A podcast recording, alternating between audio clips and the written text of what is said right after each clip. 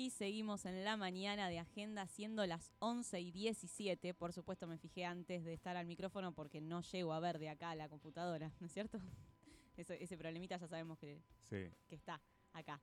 Eh, bueno, y como te adelantamos hace un ratito nada más, ya la tenemos acá en el estudio preparada y le damos la bienvenida y le agradecemos por tomarse este ratito también y por, bueno, le damos la bienvenida al equipo en realidad también. Eh, Janina, buen día. Buenos días, ¿cómo va? Bueno, gracias, un placer ser parte de, este, de esta equipa. Vamos a empezar rompiendo rompiendo los quinotos con las palabras. Perfecto. Eh, así que nada, muchas gracias, muy buen lunes y acá con, toda la pila esta primavera que esperemos dure unos días más. Ojalá. Ya sabemos que no, pero bueno, nos ilusionamos y con toda esa energía arrancamos. Buenísimo. Hace un ratito decíamos que está anunciado 22 grados, así que ojalá se mantenga. No sé, hasta el jueves podemos decir. Yo vi lluvia en el pronóstico tipo miércoles, jueves. Pero bueno, no, bueno, no, pensemos en eso, no pensemos en eso, disfrutemos de los días de sol que hay ahora. Bueno, Yani, hace también comentábamos que eh, yo hacía la apreciación, quizás un poco personal, de que iba a ser la mejor columna o una de las mejores columnas de, del año en este programa, la que nos tenés preparada. Cuánta presión. Mucha, ¿no? No, pero en el buen sentido. Em, em, son temas que lo hemos conversado cuando cuando nos encontramos eh, el otro día y, son temas necesarios de poner sobre la mesa y de poder seguir debatiendo y reflexionando y formándonos, informándonos. Y en esa línea te dejo, si tenés ganas, de contarnos un poco eh, cuál es la propuesta que nos tenés preparada para esta columna y el nombre de esta columna. Misterio, bueno, lo vamos a dejar para el último. Perfecto. Eh, bueno, la idea un poco es este, desmistificar lo que es el feminismo, para qué vino, para qué vino como a romper con muchos moldes y a trabajar desde lo cotidiano, desde la agenda cotidiana, los temas que cruzan nuestras vidas, este, con algunos este, eh, tips que nos ayuden a pensar de otra manera, a pensarnos, digamos, a pensar cómo hemos sido eh, socializados, cómo hemos eh, crecido en esta sociedad y qué tenemos por descubrir, ¿no? Por delante de nosotros mismos y de los demás. Digamos, un poco ahí, desde, hasta desde el lenguaje a, la visión de nuestras propias vidas, nuestra subjetividad, nuestra sexualidad, nuestras identidades, a lo común, a lo comunitario, a lo colectivo, este, y también de cómo el feminismo ha sido parte, en realidad no es una moda ni una novedad, sino que ha sido parte de la historia de la humanidad en ciertos modos y se ha empezado a denominar así en los últimos siglos, se puede decir, o en el último siglo, pero que también podemos como rascar un poco en la historia cuál ha sido el rol de este, la normatividad, tanto heterosexual como patriarcal y capitalista también, porque vamos a tratar, digamos, temas que se cruzan eh, con un todo social, digamos que no es una parte aislada, que no es un problema de mujeres, sino que es una forma de organización social que a todos nos ha marcado, nos ha organizado eh, desde, la, desde la panza, diría, hasta la muerte, eh, la vida. Entonces, un poquito ahí también vamos a recuperar voces, a recuperar historias, a recuperar personajes eh, y todo esto un poco marcando esto, ¿no? Sin la individualidad histórica, sino siempre sabiendo que son apuestas, luchas, conquistas históricas y colectivas, pero renombrando este, a quienes han sido en cierto modo como la cara visible este, de ciertas problemáticas y que le han puesto el cuerpo y el nombre a muchas de las conquistas que contamos como derechos ya indiscutibles.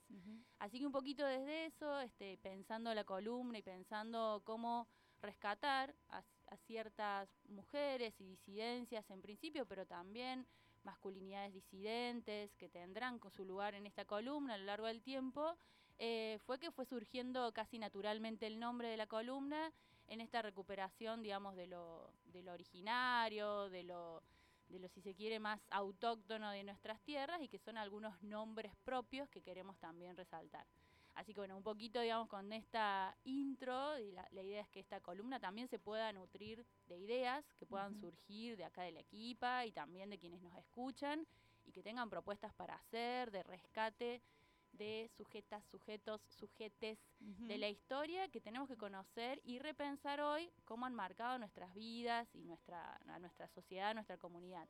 Así que un poquito desde esta, desde esta recuperación es que pensamos en la posibilidad de que esta columna se llame Las Ramonas, eh, un nombre que a mí me, trae como muchísimo, muchísima energía. Este, hay estos nombres de, que suena a abuelas, ¿no? Suena a, mujeres de la tierra y un poco también en, en la actualidad y algunas que ya no están con nosotras significan varias de las luchas que queremos significar, eh, eh, presentar, comentar, este, dialogar, que son totalmente actuales y vigentes. Así que ahí las Ramonas, eh, un poco haciendo juego con, por supuesto, los Ramones, pero que vendrán a tener su propia impronta este, estética, musical y, también de temas para, bueno, ver ahí que, quiénes son las Ramonas de nuestros tiempos y a, a qué Ramonas queremos recuperar.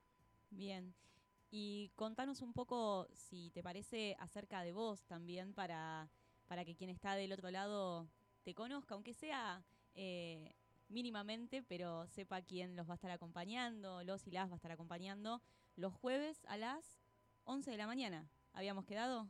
Perfecto, ¿Sí? sí, sí, genial. A esa hora ya todos estamos bastante despiertos, así que podemos, podemos charlar, inquietar, incomodar.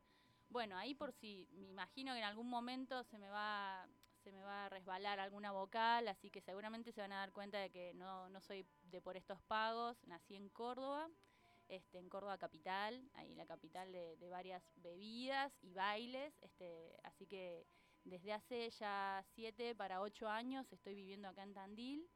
Eh, y bueno, desde que vine acá abracé muchísimo esta ciudad porque es hermosa y un poco de sierras eh, me, trajo para, para, para no, no perder la, la costumbre de andar en bici por lomas y bajadas este, y por adoquines, así que hay un poco de Córdoba también está presente acá en esta, en esta ciudad tan bella. Y bueno, no sé, de mí eh, que he estudiado educación, me gustó siempre, si se quiere, eh, soy militante social y política desde muy chiquita, desde los 13 años empecé a activar en la escuela, ya no voy a tirar no voy a sacar el carnet del PAMI, pero sí que como allá por el 93 empecé a activar con las discusiones de la ley federal, de la ley superior, bueno, estas cosas de, la década neoliberal que vino como a, romper bastante nuestro, nuestro sistema educativo y bueno, el Estado en general, eso ya por supuesto que lo podremos retomar. Y desde esa época que empecé a activar y a problematizarme, después seguí estudiando esto en la universidad pública, caí en la universidad pública por suerte, eh, la verdad es que sin lo público, sin la educación pública, no hubiera llegado este, a hoy estar terminando mi doctorado en educación. Eh, nada, y como siempre muy, muy eh, atenta a lo social, a lo común, a lo popular. Eh, y la verdad es que no nací feminista, este, sino que en ese proceso fui como descubriendo también la importancia de problematizarnos todo, eh, y a veces a nosotros mismos este, y de tratar ahí de, reconstruir o de repensar nuestras propias historias para pensar nuevas historias comunes y mejores este, ahí en lo colectivo, en, lo comunitario. Eh, y bueno, en este tiempito que, que, estuve acá en Tandil además, este, siempre activando un poco desde el feminismo, desde la educación, este, ahora vamos a estar también trabajando a nivel territorial con brigadas educativas para acompañar el proceso de pibes, pibas, jóvenes y adultos también este, en alfabetización, este, bueno, ahí siempre un poco con el tema de educación y feminismo, creo que son mis marcas personales. Eh, y bueno, como tampoco perdí tiempo en este, en este, en estos siete años, además este, fui mamá, así que es parte también de todo este proceso de, de construcción de lo que significa esto, de la maternidad y de la maternidad compartida con otros, tanto en una relación de pareja como en comunidad. Así que ahí, como para hacerla más difícil, me tocó doble desafío y bueno, vinieron Mellis, este, así que bueno, ahí este, surfeando todas las olas de todas las crisis y todas las problematizaciones que nos podamos hacer, eh, todo junto. Así que bueno, un poco hasta ahí llegamos en este presente que, que cruza un montón esto de de, en casa, en las plazas, ¿no? en las camas, en, los espacios comunitarios, como decimos siempre las feministas, este, bueno, ahí atravesándonos todo el tiempo con, con preguntas, con inquietudes, y, así llegó hasta hoy con cierto grado de salud mental. Eh, que bueno, está en duda, pero bueno, ahí como siempre eh, en crisis positivamente. Bien, de esas crisis necesarias. Necesarias, por supuesto, pero bueno, a veces podrían venir de a menos, ¿no? Podrían venir de a pues. una, eh, a veces vienen de a dos, a veces vienen de a más, este, pero bueno, vamos surfeando. se va, se va dando la, la, pelea necesaria. hace un ratito mencionabas esto de lo iremos cruzando con la historia, lo iremos cruzando eh, con lo, político en general, con el Estado, con el rol del Estado. Eh, nombrabas cuando comenzaste también eh, ese periodo neoliberal que tuvimos en los 90, que bueno, hace poco, sin ir más lejos, también lo, tuvimos, ¿no? Tuvimos como ahí, sí, sí, un poco más compleja incluso, ¿no? pero también cómo juega todo esto en todos los temas que tienen que ver con el feminismo, con las relaciones, con los vínculos, con los modos de eh, habitar, digamos, en, una comunidad, ¿no es cierto? Exactamente. La idea es que el feminismo deje de ser una idea abstracta, este, teórica o académica, que también lo es, eso es importantísimo destacar, que a lo largo de este tiempo ha habido avances, disputas también por la construcción de conocimiento, por la ciencia, en las instituciones como en las universidades también, pero que podamos entender que es algo que atraviesa toda nuestra cotidianeidad. Y cuando atraviesa nuestra cotidianeidad, por supuesto que eh, no, no existe algo así como el Estado por un lado y la sociedad por el otro. Entonces, todas las problemáticas que, podamos tomar y, analizar eh, tienen un grado, digamos, de eh, vinculación con derechos, con derechos, con conquistas, con luchas. Eh, y eso en las últimas décadas en Argentina además tiene mucho que ver con logros legislativos, que si bien eh, no son definitivos, no, modifican de un día para el otro la vida de la gente, tiene que ver con lo que luego se transforma en políticas, en recursos, en acceso a una vida digna, a problematizar por qué hay ciertas desigualdades, discriminaciones, injusticias, eh, en función del sexo y del género también, y que se suman a otras, que después desde algunas, algunos términos que podemos usar como la interseccionalidad, vamos a comprender que cuando este, en nuestra sociedad, digamos, se, acumulan o se, se relacionan, digamos, distintas discriminaciones y desigualdades como las de clase, las de ser migrantes, las de ser afrodescendientes o de pueblos originarios y además las de género, bueno, hay determinados sectores de nuestra sociedad que la están pasando muy, pero muy mal y cuando lo analizamos, lo empezamos a ver, esto que decimos de ponernos las gafas violetas, bueno, un poco tenemos que pensar también qué hacemos para estar mejor y eso tiene que ver con la lucha social, con la organización colectiva, pero también con la disputa o la lucha política, digamos, que no está, eh, no está exenta de lograr conquistar mejores condiciones de vida. Y cuando digo lucha política no me refiero solo a lo partidario, sino que tiene que ver justamente con que cada una, cada uno, cada une puede identificar que somos sujetos políticos, sociales y que podemos este, pensar y construir nuevas formas este, desde nuestro lugar, donde sea que estemos. La cultura, la música, el deporte, la educación, la salud, este, que desde estos lugares, este, colectivamente seguramente va a ser más fácil, pero no necesariamente en una organización que se llame un partido, pero sí podemos ir transformando y, y, haciendo este salto ¿no? de la crítica eh, a la propuesta, que es lo más difícil, digamos. Bueno, ya sabemos, o por lo general es más fácil saber qué no nos gusta que saber cómo debería ser lo que sí este, nos haga bien y nos, nos permita vivir una vida felices, como vienen diciendo últimamente, eh, dignamente, ¿no? Y ahí es donde entra este ejercicio de lo político como herramienta de cambio en todo caso y, y por supuesto que el Estado ahí tiene mucho por aportar. Sin duda. Bueno, esta idea de eh, desacreditar en algún punto la política, lo político, o la política, como bien decías, como herramienta de transformación social, eh, es una situación que ya hace un tiempo que la estamos atravesando y que no es casualidad. No, y ahí hay dos elementos, digamos. Uno es, eh, digamos, en principio, cómo este planteo de deslegitimar la política como lo malo, ha servido a ciertos sectores para hacer política, es decir, no te metas, porque la política es mala, pero mientras tanto quienes dicen eso son quienes están construyendo ¿no? estos modelos de país que tienen que ver con el neoliberalismo, con la libertad de mercado, en el sentido de que importe más este, la especulación financiera que la propia vida, muchas veces, que el territorio, que la naturaleza, que los recursos. Eh, entonces es como un, recurso que ha usado estos, diría en términos muy genéricos, pero no solamente la derecha neoliberal, eh, para que dejemos de preocuparnos de justamente tomar las riendas de nuestra propia vida y elegir qué queremos y cómo. Y por otro lado, creo que también es una alarma para las formas tradicionales de pensar la política y que, porque eh, también ¿no? en estos últimos tiempos hay como una idea de que hay un sector de la sociedad, sector más joven, ¿no? la juventud, que ha comido, ha mamado este relato de la antipolítica y que están en cualquiera, digamos, ¿no?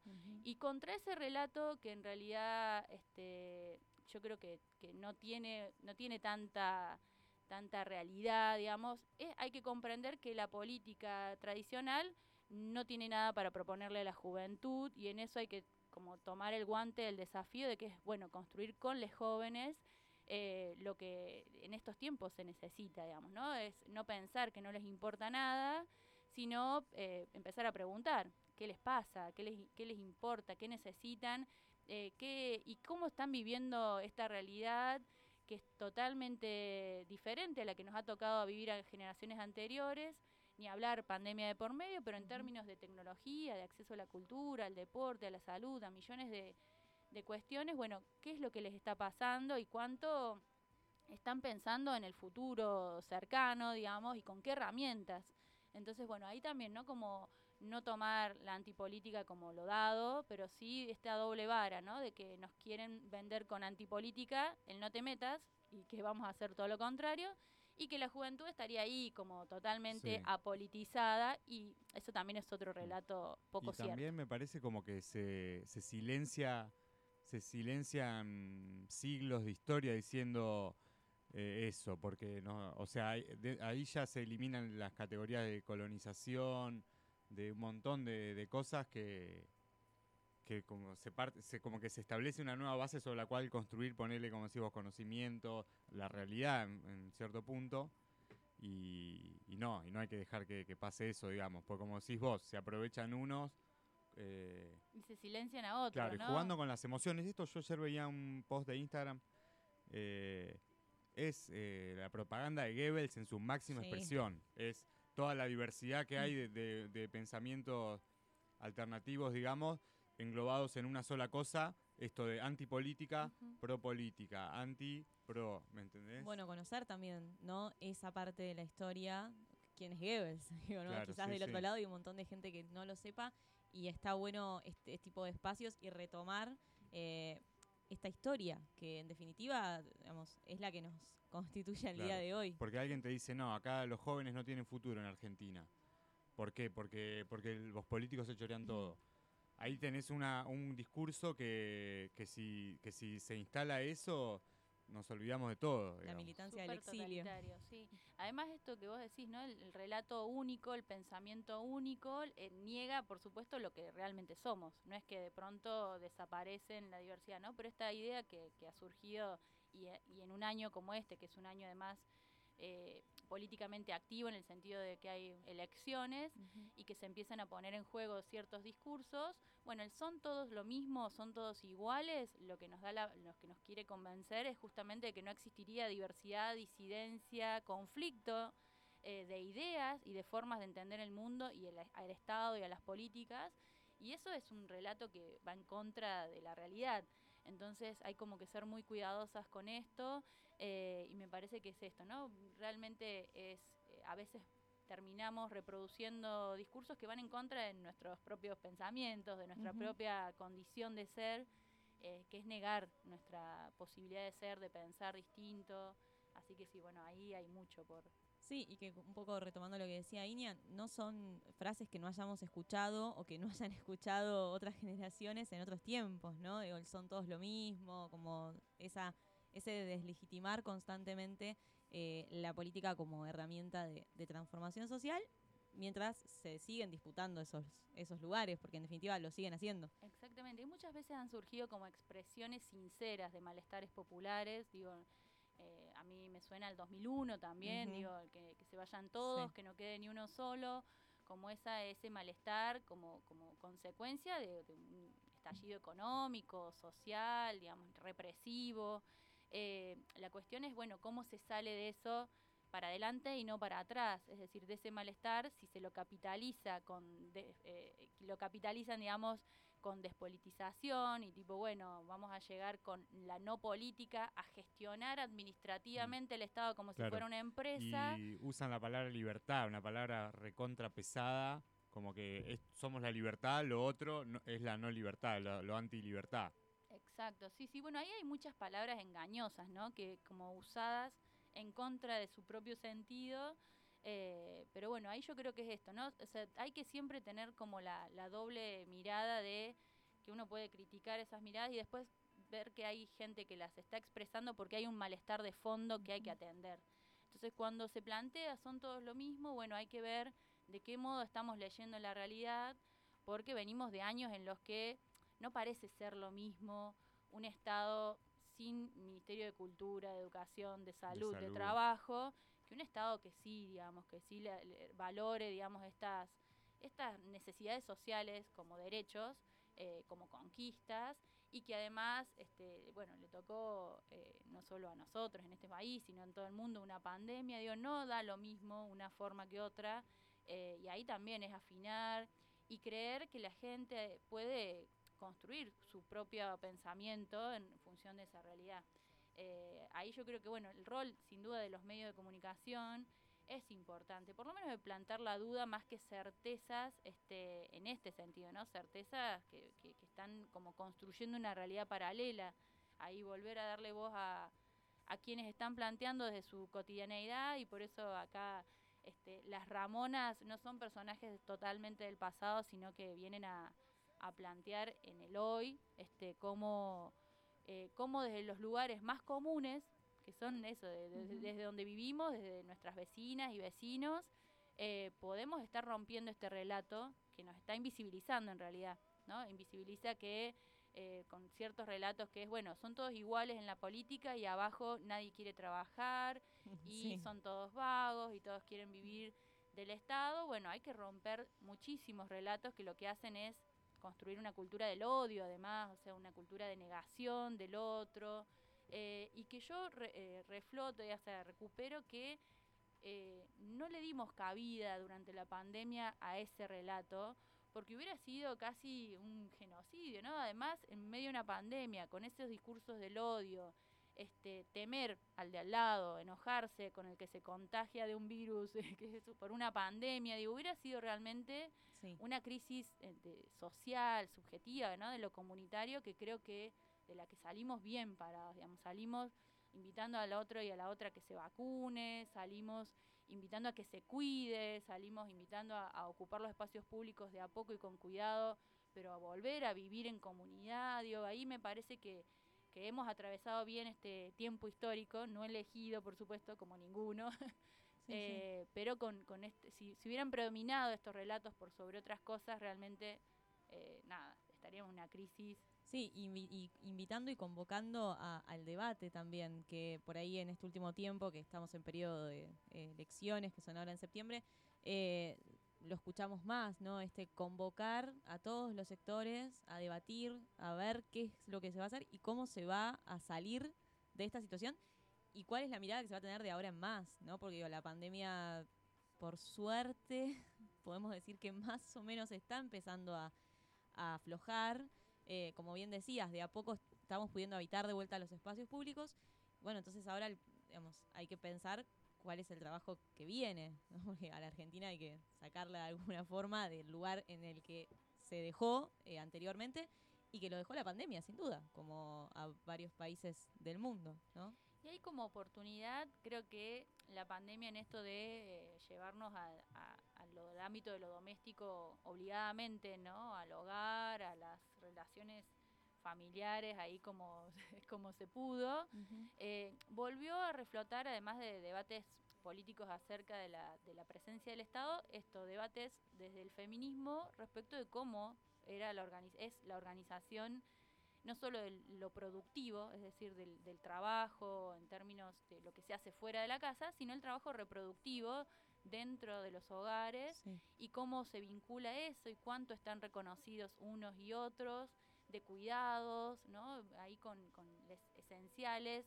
Eh, y que estuvo eso, interesante, digamos, viéndolo ya eh, en, presente pero un poco pasado, eh, como elemento para analizar esto, ¿no? Nuestra sociedad de pronto vio que había situaciones, problemáticas, temáticas que venía planteando el feminismo que, bueno, se le explotaron en la cara. Es decir, bueno, las desigualdades entre mujeres y varones para salir a trabajar fuera de la casa, las desigualdades en los cuidados, las desigualdades en, la, en el acompañamiento pedagógico de los pibes, digamos, en las casas, ¿no? Bueno, desigualdades e injusticias también en función del sector social eh, al que uno pertenece en el que uno está eh, eh, materialmente, digamos, ubicado para afrontar este, la alimentación, la salud, la higiene, ¿no? En un contexto que, puso eso como todo lo, lo, privado, un poco como tema central de la agenda. Este, un poco, bueno, creo que vamos a arrancar por ese lado nuestra primer columna de, de las Ramonas, justamente con estos temas, este, para, bueno, eh, creo que fue un, poco lo que en nuestro tiempo nos, nos brindó positivamente y que es la posibilidad de poder discutir desde el lugar común en el que estamos eh, y ahí es donde em, no hace falta como traer grandes verdades, sino que dialogando con la gente, con las mujeres, ¿no? con las abuelas, con las madres, podían este, eh, decir, comentar de pronto que esto que tenía que ver con el cuidado, con la reproducción de la vida, venía siendo desigual, venía siendo bastante injusto eh, y como que resultaba de pronto una verdad de pero grullo, a ver si me sale, este, em, nada, poner que eso también es feminismo y que eso también tenía que ver con, con esto, las desigualdades sexogenéricas eh, en el Estado también y en las políticas públicas. Es decir, bueno, no las políticas que se definen, si no tienen una mirada de género, posiblemente tengan impactos diferenciales en varones, mujeres y disidencias de distintos sectores sociales, en la urbanidad, en la ruralidad, de pueblos originarios, migrantes, ¿no? Entonces también si no incorporamos esa clave en el análisis político, por lo general hasta las políticas más piolas eh, caen en los sectores que, que pueden acceder a ellas, digamos. Y por ahí también cómo esta desigualdad eh, también en lo que decís vos, en, el trabajo reproductivo, es lo que permitió que, digamos, que los varones estemos tranquilos haciendo política. O sea, mientras no tenemos que preocuparnos por nada de lo otro y, cómo también eso, o sea, es, es la base en cierto punto de, que, de, que haya también desigualdad en la política, digamos. Ni hablar, sí, sí, la posibilidad de habitar el espacio público en términos de... Este, Toma de decisiones, de debates eh, importantes, como decís vos, y que se excluye al sector que en este caso está bancando todo desde el hogar y desde todo eso.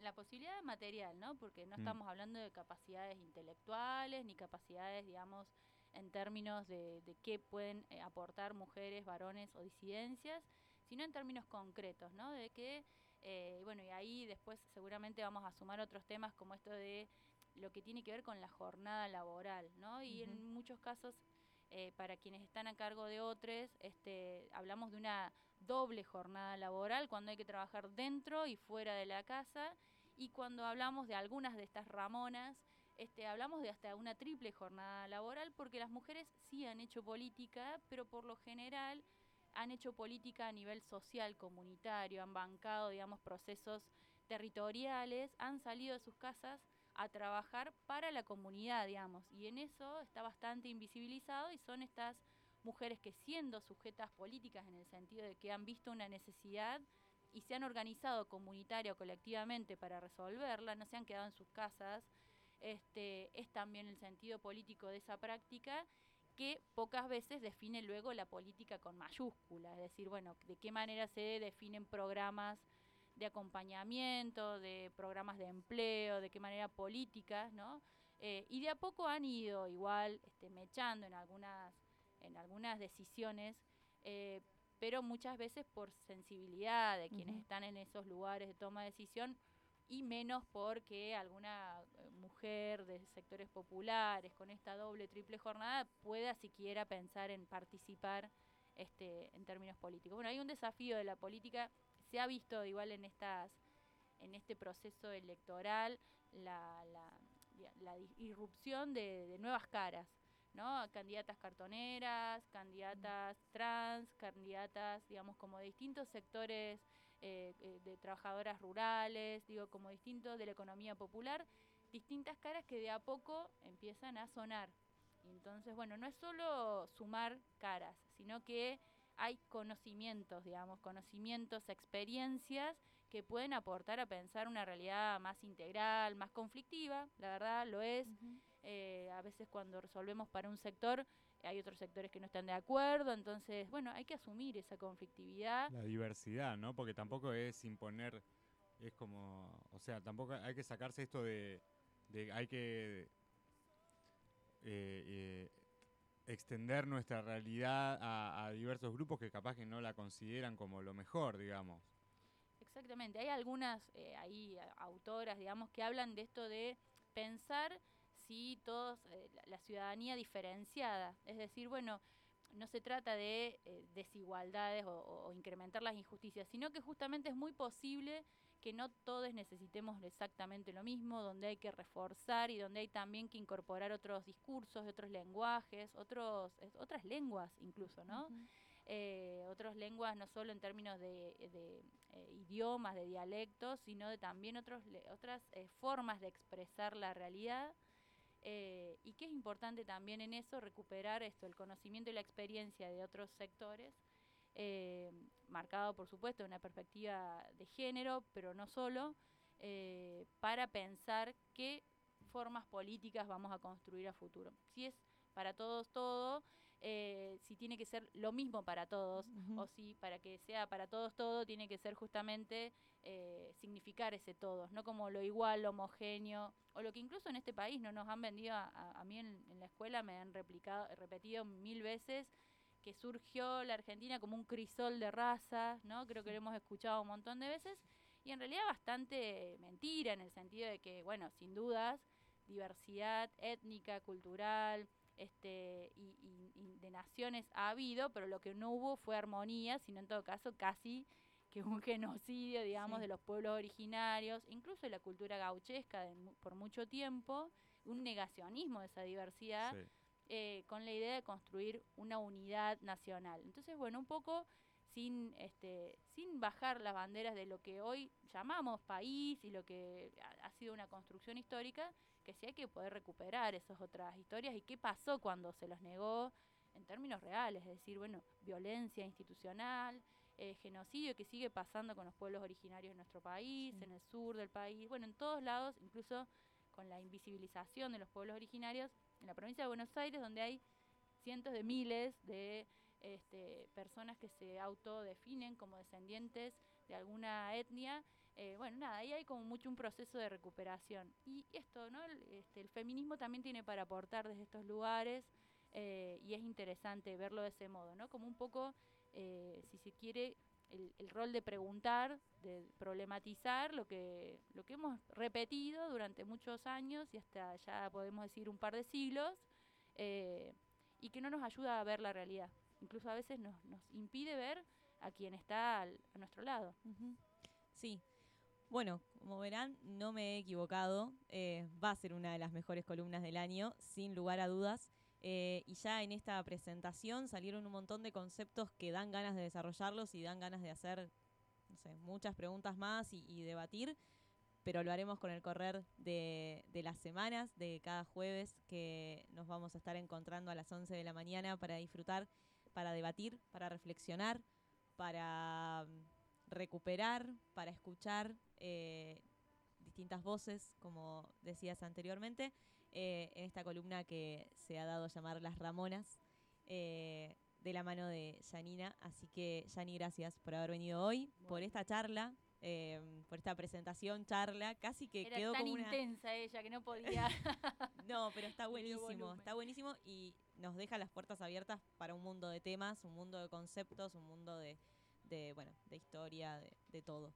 Así que te agradecemos, bienvenida, gracias otra vez por ser parte y bueno, nos estaremos encontrando este jueves, no, el otro. El próximo jueves, claro, ya sería eh, ahí, Eh, primera, segunda siete, ocho, nueve, jueves 9. de septiembre. septiembre, jueves 9. eh, y bueno, espero que eso, que sea una columna que, que se espere y que deje con ganas siempre, porque bueno, por supuesto que no vamos a abarcar la totalidad, sino más bien a sembrar inquietudes, así que bueno, con ese objetivo y nada, de recuperar, este, estaremos por aquí. Buenísimo, gracias.